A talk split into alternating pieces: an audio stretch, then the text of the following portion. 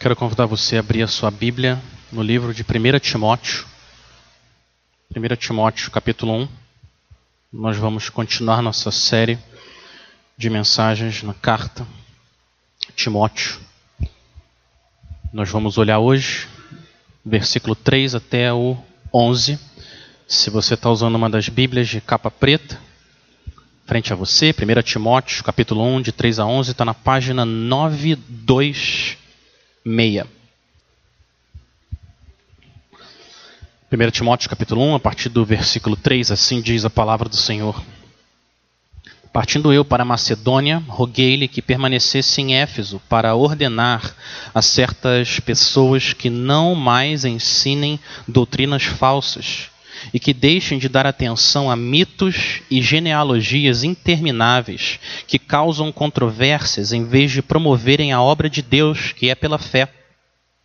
O objetivo desta instrução é o amor que procede de um coração puro, de uma boa consciência e de uma fé sincera. Alguns se desviaram dessas coisas, voltando-se para discussões inúteis querendo ser mestres da lei, quando não compreendem nem o que dizem, nem as coisas acerca das quais fazem afirmações tão categóricas. Sabemos que a lei é boa se alguém a usa de maneira adequada. Também sabemos que ela não é feita para os justos, mas para os transgressores e insubordinados, para os ímpios e pecadores, para os profanos e irreverentes, para os que matam pai e mãe, para os homicidas, para os que praticam imoralidade sexual e os homossexuais, para os sequestradores, para os mentirosos e os que juram falsamente, e para todo aquele que se opõe à sã doutrina.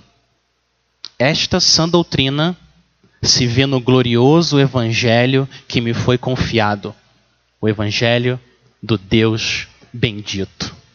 Vamos orar mais uma vez?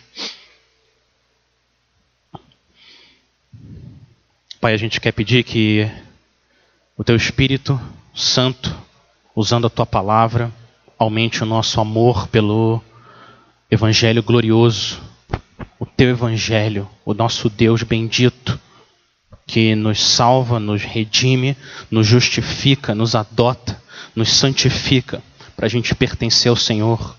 Pai, aumenta o nosso amor pela tua palavra, pela sã doutrina, nos dê discernimento, nos dê zelo pelo teu nome, amor pela tua igreja e amor por aqueles que ainda não conhecem o Senhor e precisam ouvir a sã doutrina, o evangelho glorioso para serem transformados.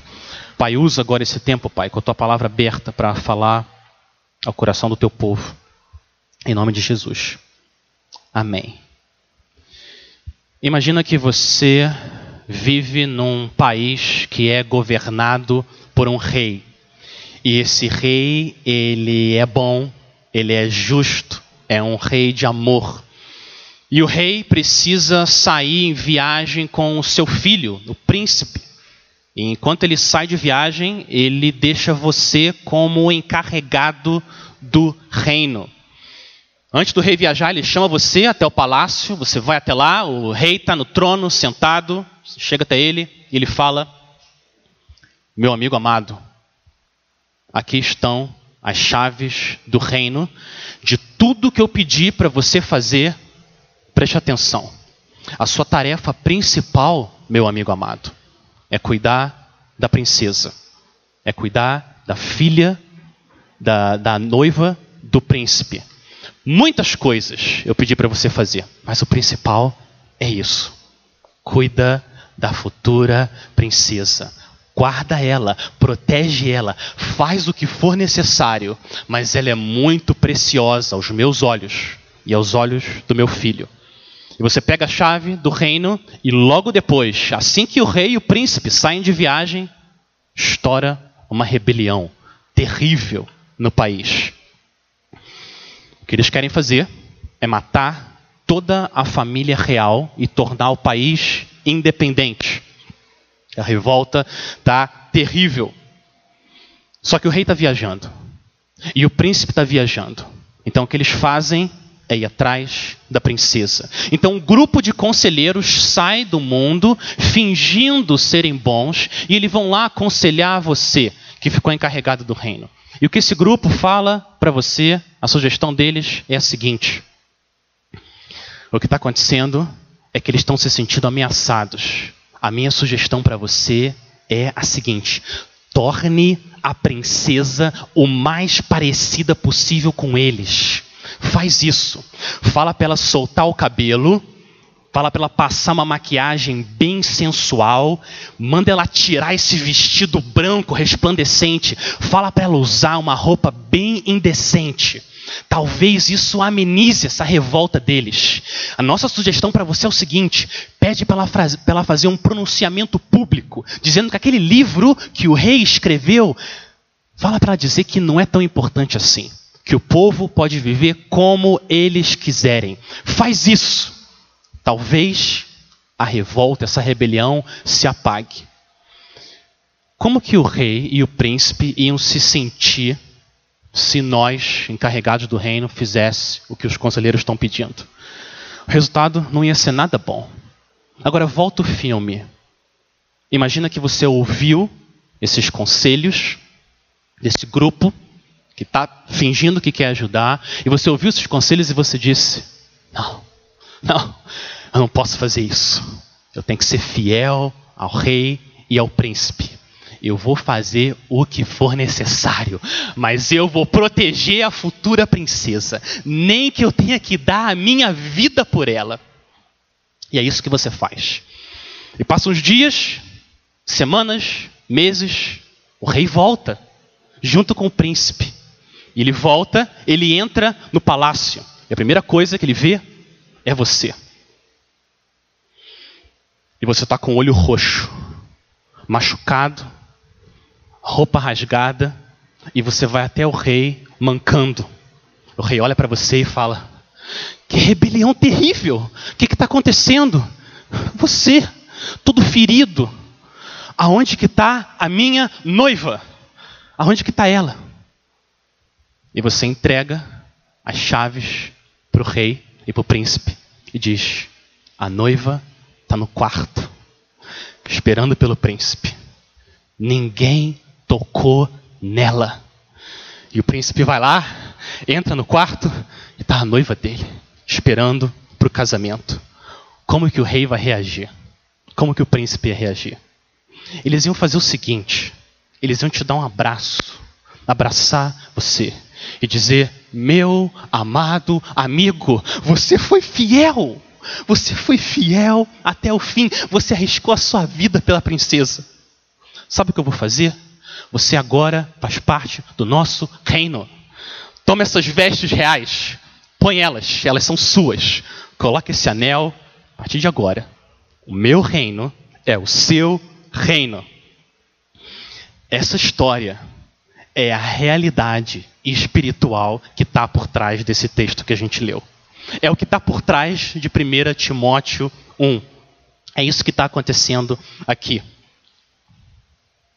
Nosso papel, amados amigos, é não ouvir os conselhos dos falsos mestres de como cuidar da noiva de Cristo mas ficarmos fiéis à palavra do rei e do príncipe, o filho do rei. O texto de hoje é o rei vindo até nós e falando: Meu povo, de tudo que eu pedi para vocês, o mais importante, protejam a noiva do meu filho, protejam a igreja, até que o meu filho volte para se casar com ela. E Paulo divide essa tarefa de proteger a igreja em duas partes. Primeiro, dos versículos 3 a 7, que o Senhor está nos pedindo através de Paulo é: defenda a noiva das flechas da mentira. Defenda a noiva das flechas da mentira, as flechas das doutrinas falsas. E, segunda parte do nosso chamado, dos versículos 8 a 11, é: igreja, use bem a espada da lei. Use bem a espada da lei. Então vamos para o primeiro chamado do rei aos seus súditos. a nós: defenda a noiva das flechas da mentira, das falsas doutrinas. Olha o versículo 3. Logo depois de fazer a saudação inicial, Paulo já começa dizendo: Partindo eu para Macedônia, roguei que você, Timóteo, permanecesse em Éfeso para ordenar a certas pessoas que não mais ensinem doutrinas falsas. Você percebe aqui o senso de urgência em Paulo? Ele não faz isso nas cartas em geral. Em geral, o que ele faz é o quê? Ele se apresenta, ele agradece a igreja, agradece as pessoas, ele comenta as coisas que ele tem orado por elas. Aqui ele não faz isso. Ele já vai direto. Timóteo, não se esqueça por que, que eu deixei você aí. Por que, que a gente se separou na minha viagem missionária. Foi para isso. Ordenar a certas pessoas que não mais ensinem falsas doutrinas. A missão de Timóteo não é fácil. Se você já teve que confrontar alguém por causa de um erro, você sabe que essa experiência pode ser muito desconfortável. Você nunca sabe como a pessoa vai reagir. Você pode ir lá e falar com ela a verdade em amor. Pode ser que ela se humilhe diante de Deus, peça perdão e mude de caminho. Ou pode ser que ela fique enfurecida com você, se revolte, xingue você. Você nunca sabe como que a pessoa vai reagir quando você tem que confrontar ela. Mas existem situações em que a coisa mais amorosa que você precisa fazer é confrontar alguém. Ainda mais quando se trata de alguma coisa que pode levar a pessoa à destruição eterna. E quando essa pessoa está levando outros também à destruição eterna. Não tem nada mais amoroso nesses casos do que confrontar a pessoa com amor e com a verdade. Os profetas confrontavam Israel em seus pecados. Os apóstolos confrontavam os falsos mestres em seus pecados. Jesus confrontou os fariseus e os falsos mestres da lei em seus pecados. E o chamado agora, para nós, igreja, é: enquanto o príncipe não voltar, a gente defender a princesa, a igreja, dos dardos inflamados do maligno que querem atingir o coração da noiva, envenenar ela e desviar ela, o amor que ela tem pelo Senhor. É isso que o Senhor está nos chamando a fazer. Olha o que essa doutrina falsa lá em Éfeso está fazendo. Olha o versículo 4. Versículo 4, Paulo diz que essas doutrinas estão causando controvérsia ao invés de fé. O versículo 6. Ele chama elas de discussões inúteis. E no final do capítulo 1, no finalzinho ali no versículo 19, Paulo diz para Timóteo que as pessoas que abraçaram esses ensinos falsos fizeram o quê? Naufragaram na fé e blasfemaram. Versículo 20. Blasfemar, blasfe, blasfemão, ah, blasfemaram contra Deus. Uma coisa terrível. Percebe que a discussão aqui não é algo secundário. Não é uma discussão de detalhes de como vai ser a segunda vinda de Cristo. Não é isso que está em jogo. O que está em jogo é a vida da noiva, da igreja e a honra do Senhor. Que ensino falso era esse exatamente? Olha o versículo 4. Qual que é esse ensino falso? Versículo 4 dá alguns detalhes. Paulo diz, uh, versículo 4, e que deixem de dar atenção a mitos e genealogias intermináveis que causam controvérsias em vez de promoverem a obra de Deus que é pela fé. Parece que esses falsos mestres estavam fixados em mitos e genealogias. O que, que são mitos?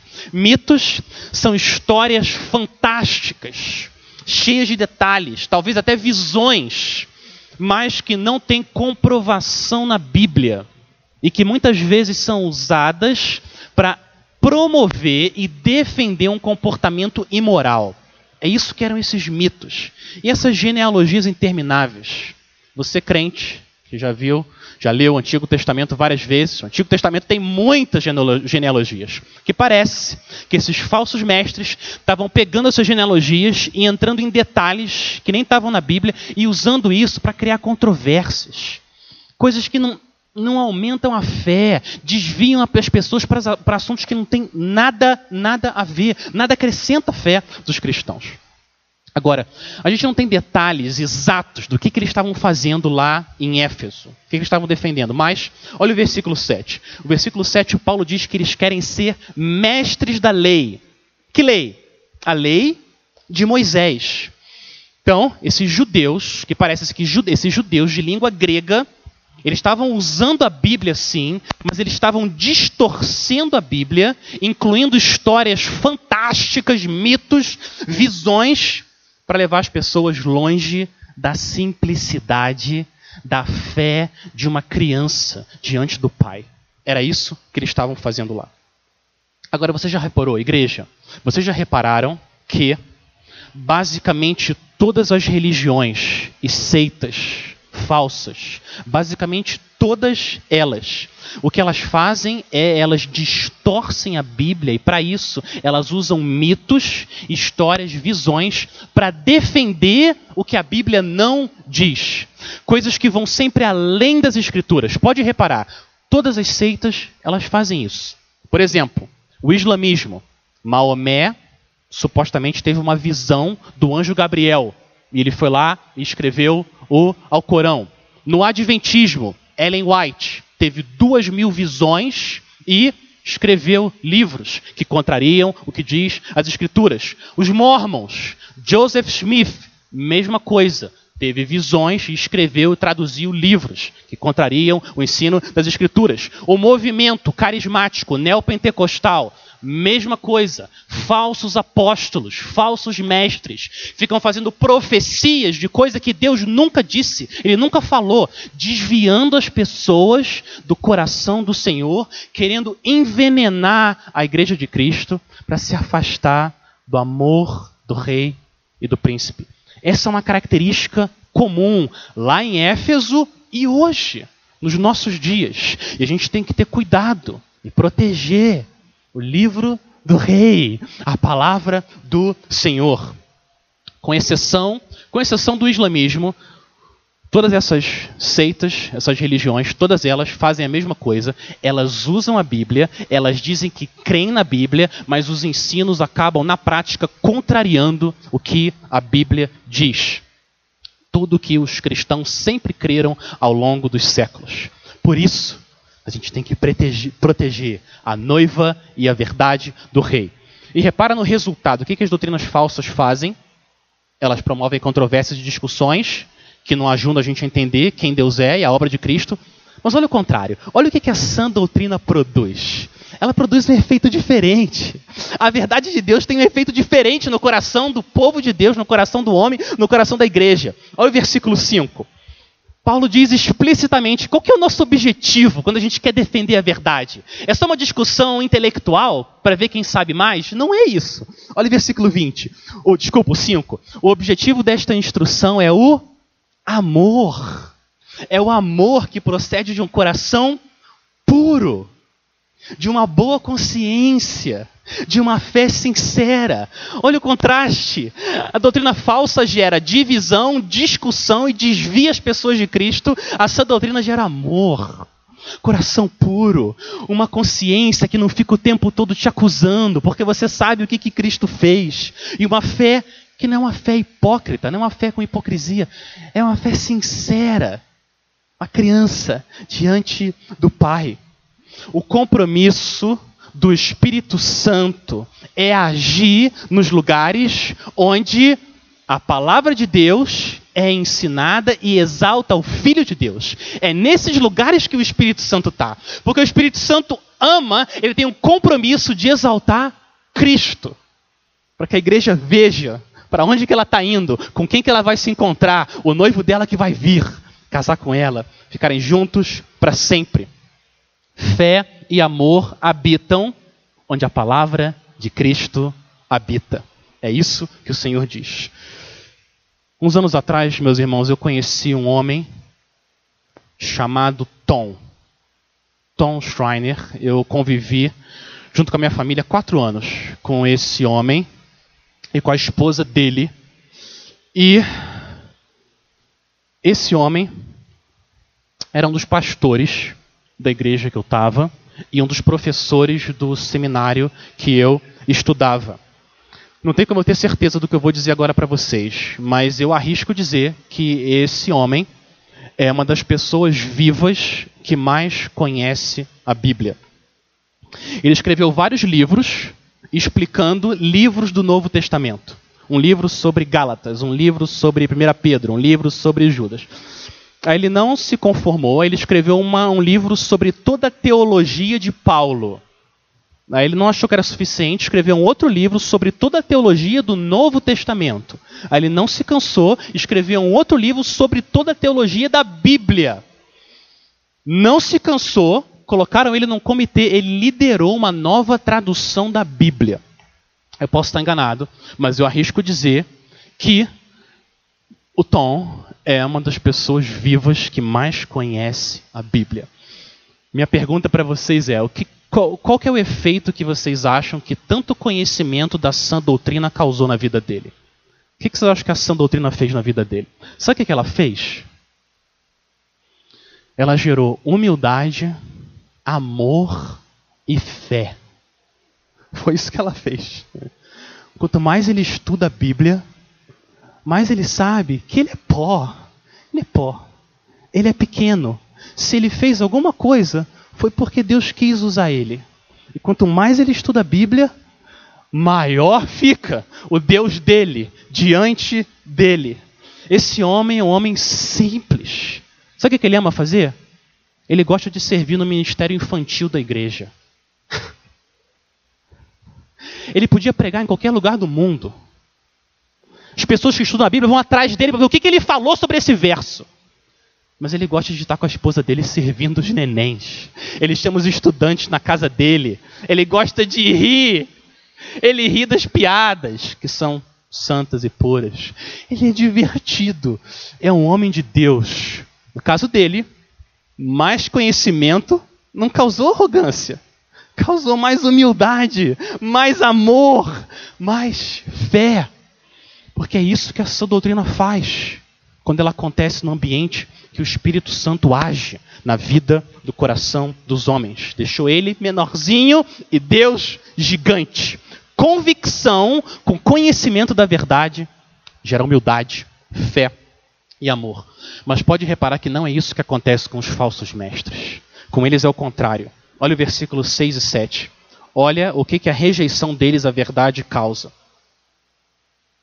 Eles ficam mais arrogantes. Versículo 6. Alguns se desviaram dessas coisas, voltando-se para discussões inúteis. Versículo 7. Querendo ser mestres da lei, quando não compreendem nem o que dizem, nem as coisas acerca das quais fazem afirmações tão categóricas. O problema deles não é convicção. Convicção não é o problema. Convicção, na verdade, é uma benção. Benção. Todos nós, a gente devia estar tá cheio de convicção. Jonathan Edwards, um dos maiores teólogos da história, quando tinha vinte e poucos anos, escreveu essa resolução aqui. Olha o que ele escreveu. Resolvi viver usando todas as minhas forças enquanto eu viver. Olha que resolução excelente. Imagina se a gente abraça isso. Eu vou viver, eu vou fazer tudo com todas as minhas forças. Se eu entrar para fazer alguma coisa, eu vou fazer de corpo e alma. Eu vou dar o meu melhor. Não vou fazer as coisas empurrando com a barriga, mais ou menos. Não, não. Esquece a cultura brasileira. Eu vou fazer as coisas para a glória de Deus com o máximo de amor, paixão, fervor. Convicção não é o problema. Convicção é bênção.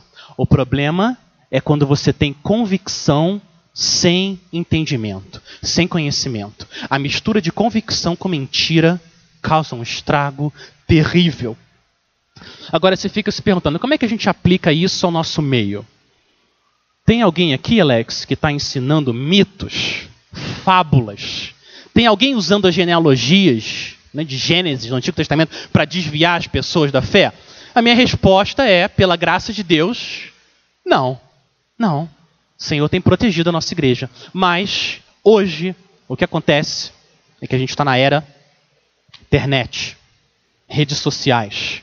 A gente tem acesso à informação. E muitas vezes, esses ensinos falsos, eles se infiltram na igreja, muitas vezes não pela igreja local, mas através do meio evangélico, fora da igreja local. O meu papel e o papel de vocês também, não estou sozinho. Nosso papel é proteger a noiva de Cristo, a verdade e o ensino do Senhor e alertar o povo de Deus e combater as falsas doutrinas. E olha o que, que Paulo faz aqui. A gente leu em 2 Timóteo, aqui também. Paulo cita nomes. João citava nomes específicos. Esses são falsos mestres. Eles ensinam coisas que desviam a amada, preciosa igreja do Senhor, do coração dele. E é isso que a gente tem que fazer. Então eu quero alertar vocês. Tem caso de vários, vários pastores ou pessoas que se denominam pastores na televisão e na internet que ficam pedindo dinheiro para as pessoas, querendo arrancar dinheiro, geralmente de quem não tem, prometendo que Deus vai fazer elas ricas, que elas vão ter conforto e saúde. Eles prometem o que Deus não prometeu, desviando as pessoas do Senhor.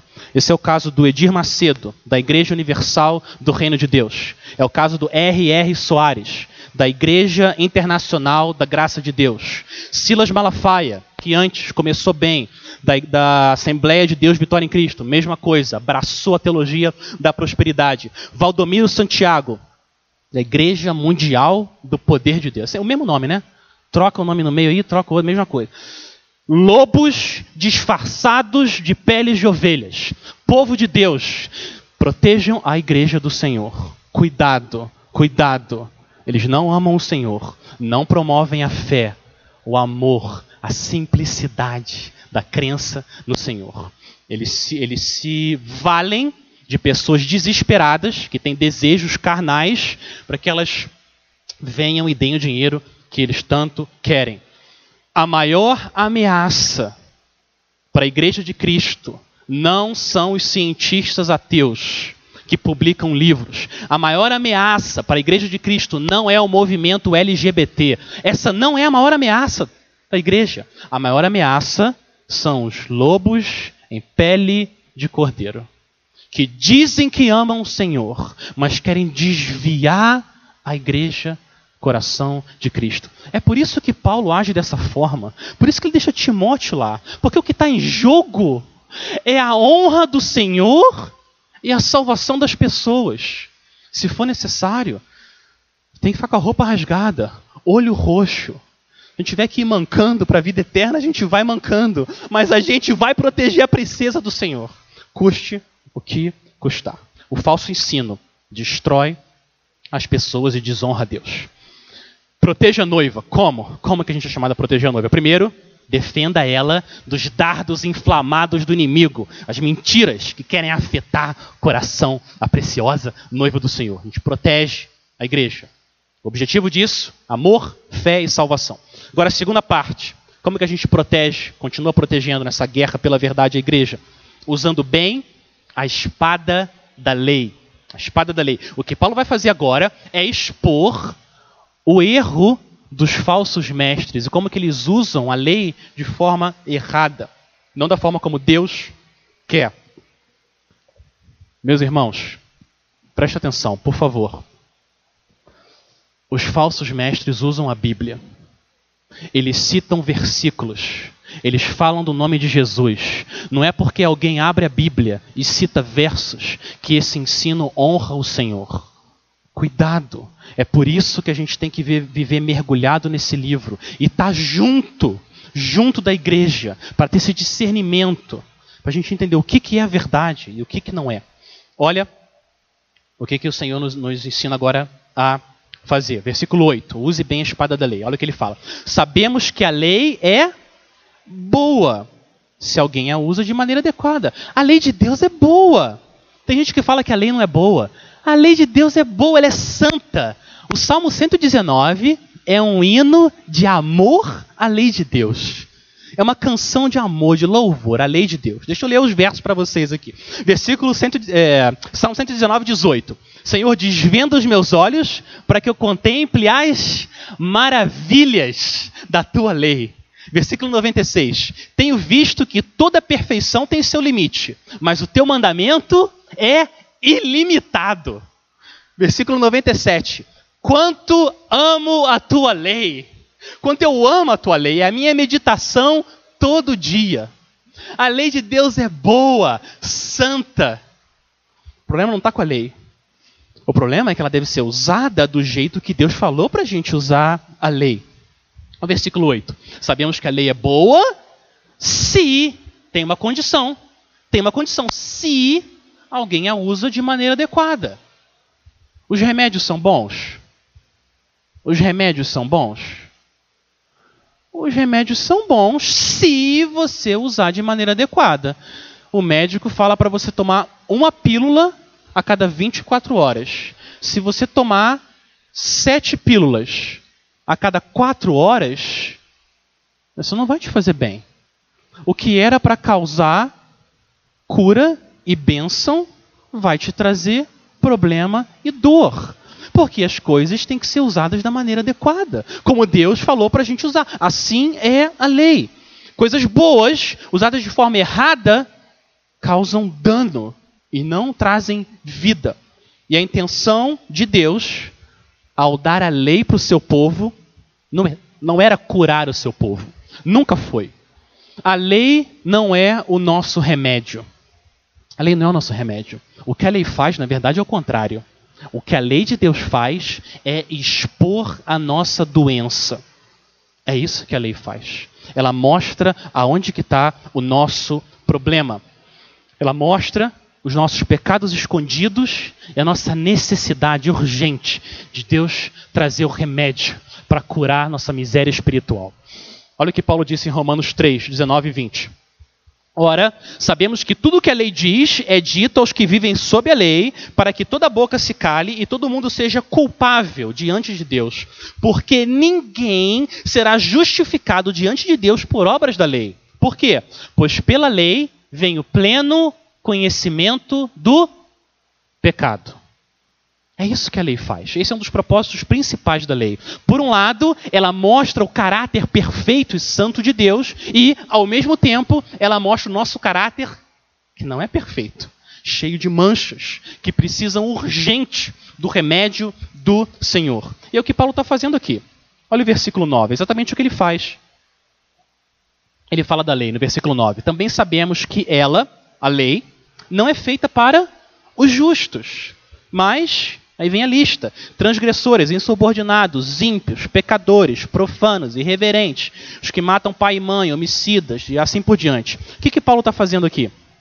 Você percebe o que ele está fazendo? O que Paulo está fazendo, olha isso. Ele está pegando um resumo da lei, os dez mandamentos, e aplicando de volta no coração do homem. Paulo está pegando a lei, e ao invés de fazer o que os falsos mestres estavam fazendo, quer dizer que a lei, você cumprindo a lei, vai te levar para o Senhor. Paulo pega, inverte isso e usa a lei para expor os pecados do nosso coração. O começo do versículo 9, essa, primeira lista, logo no começo do 9, equivale aos quatro primeiros mandamentos. Não tenha outros deuses. Não faça para ti imagem de escultura. Não use o nome de Deus em vão e guarde o sábado. Esse é o começo do versículo 9. Olha o que ele faz depois. Ele começa a pegar os mandamentos, quinto, sexto, sétimo, oitavo, nono mandamento, e começa a mostrar como que isso se aplica a nós. Então, versículo 9. Para a lei é para os que matam pai e mãe. O quinto mandamento é honra pai e mãe. Versículo 9, continuação. Para os homicidas. Qual que é o sexto mandamento? Não matarás. Continua para os que praticam imoralidade sexual e homossexuais. Qual é o sétimo mandamento? Não cometa adultério. Versículo 10. Para os sequestradores, aqueles que furtam a vida das pessoas, vendem as pessoas, pegam a liberdade das pessoas. Qual é o novo, qual é o oitavo mandamento? Não furte. Continua, versículo 10. A lei é para os mentirosos e os que juram falsamente. Qual é o nono, nono mandamento? Não dê falso testemunho. Então, o que Paulo está fazendo é pegando a lei e expondo os pecados. A lei não foi dada para uma humanidade que é boa e que deve se esforçar para cumprir a lei, e aí sim Deus pode ser que ame você. Não é isso, não é essa a intenção da lei. A lei expõe nosso pecado, e não só o pecado dos falsos mestres. A lei expõe meu pecado e o seu pecado. É isso que a lei faz. Quem de nós aqui que nunca usou o nome de Deus em vão? Quem nunca usou o nome de Deus em vão?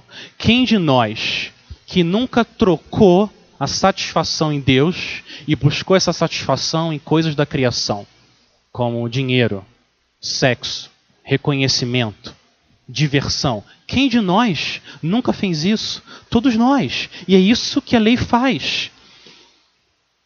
Todos nós pegamos nossos pecados, se a gente puder, a gente coloca eles num quarto escuro e tranca a porta para ninguém ver. O que a lei faz, ela vai passando pelo corredor, ela abre a porta, acende a luz, expõe, mostra aquilo que estava escondido, agora está diante do Senhor e da nossa consciência. E você ouve isso, você fala: então o que, que eu faço? O que, que eu faço? Lembra quando Pedro pregou lá em, em Pentecostes, mostrando o pecado dos homens, das mulheres? Que faremos, irmãos? O que, a gente vai fazer então, se a lei me acusa e mostra que eu estou condenado diante do Senhor? A resposta está no versículo 11. Olha o versículo 11. Ele terminou o versículo 10, dizendo que ele se opõe, esse se opõe à sã doutrina. E olha o versículo 11. Esta sã doutrina se vê no glorioso evangelho que me foi confiado, o evangelho do Deus bendito. Aonde que está a sã doutrina? A doutrina saudável, a doutrina que dá vida. Aonde que ela está? Ela está no evangelho da glória de Deus. O Senhor expõe os nossos pecados por amor. O que Ele quer é que a gente corra para a cruz, para Cristo, para Ele nos dar o remédio da nossa miséria, para a gente ser curado, lavado pelo Senhor. O que, que é esse evangelho glorioso? O que, que é esse evangelho glorioso? Quero dizer para você, lembrar você, que a palavra evangelho significa literalmente boa notícia, boa mensagem. É isso que significa a palavra evangelho. Mas o que, que tem de tão bom nessa notícia? Que tem de bom é o seguinte: é que os versículos 9 e 10 descrevem a mim e a você. Essa é a nossa descrição. Nós pecamos contra Deus. Mas Deus, mas Deus, em sua graça, misericórdia e amor, veio até nós através do seu filho para pagar o que nós merecemos, a morte que nós merecemos. Jesus diferente da gente, não está nessa lista. Jesus não está na lista dos versículos 9 e 10. Nem um segundo, nem por um segundo, um segundo, um pecado entrou no coração dele. Nenhum pensamento impuro ficou milésimos de segundo naquela mente bendita e santa.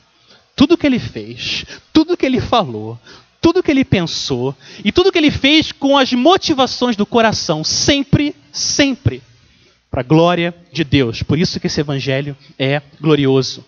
E o que Cristo fez foi morrer pela princesa. O noivo, príncipe, se entregou no lugar da noiva para salvar ela. Você crê nesse evangelho glorioso? Essa é a sua esperança? Esse evangelho glorioso? A promessa do rei é essa: que se você se arrepende da sua rebelião contra ele, e você crê, de acordo com o livro do rei, que o príncipe morreu, deu sangue no seu lugar, a promessa do rei é: você agora pertence a mim. Tome esse traje real, põe esse anel, você agora faz parte do meu reino. Seus pecados estão perdoados. Essa é a promessa do rei. E esse, evangelho, ele é glorioso demais para a gente deixar os lobos virem e levarem embora isso. Não. O evangelho exalta Deus e salva as pessoas. É por isso que a gente deve dar nossa vida por ele. Eu quero, eu quero comentar, compartilhar com vocês a história de um homem que viu esse evangelho glorioso e viveu morreu por esse evangelho. É um homem chamado William Tyndale. Quem já ouviu falar em Tyndale? William Tyndale. Alguns. Maravilha. Você tem uma Bíblia em português na sua mão? Sim. Você tem a Bíblia em português na sua mão. A razão disso, de que você está aqui ouvindo alguém falando na sua língua e você pode abrir a palavra de Deus e ler na sua língua original. A razão disso, em grande parte, é porque Deus usou esse homem chamado William Tyndale. Por muitos séculos, você deve saber disso, só existia Bíblia em latim. A reunião da igreja era em latim. Ninguém entendia nada que estava acontecendo. É dito que muitas vezes os, os, pró os próprios padres memorizavam frases em latim, mas nem sabiam o que eles estavam falando. William Tyndale morava na Inglaterra e ele sabia que a verdade não estava na, na, na, nas mãos do povo de Deus. E ele sabia que se o povo conhecesse a verdade, a verdade ia libertar eles. O que, que aconteceu? Ele decidiu que ele ia levar a verdade até o povo de Deus. E ele ia começar a traduzir a Bíblia. Mas a Igreja Católica e o Papa foram contra o plano de Tyndale. Então, ele começou a estudar o Novo Testamento com 28 anos, e quanto mais ele estudava, mais ele percebia o glorioso evangelho na Bíblia. E mais ele percebia que a igreja não estava ensinando essa verdade, mas estava escondendo a verdade do povo de Deus. Isso foi deixando ele mais desesperado. Então ele se escondeu na Alemanha e começou a traduzir, contrabandear a Bíblia numa língua que o povo podia entender.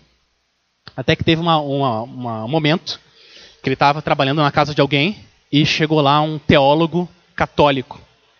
Provocou o Tyndale com essa ideia doida de traduzir a Bíblia para o povo entender. Onde já se viu isso? Ele provocou o Tyndale e disse: é melhor a gente ficar sem a lei de Deus do que a gente ficar sem a lei do Papa. Foi o que esse teólogo disse para o Tyndale. Olha a resposta do Tyndale.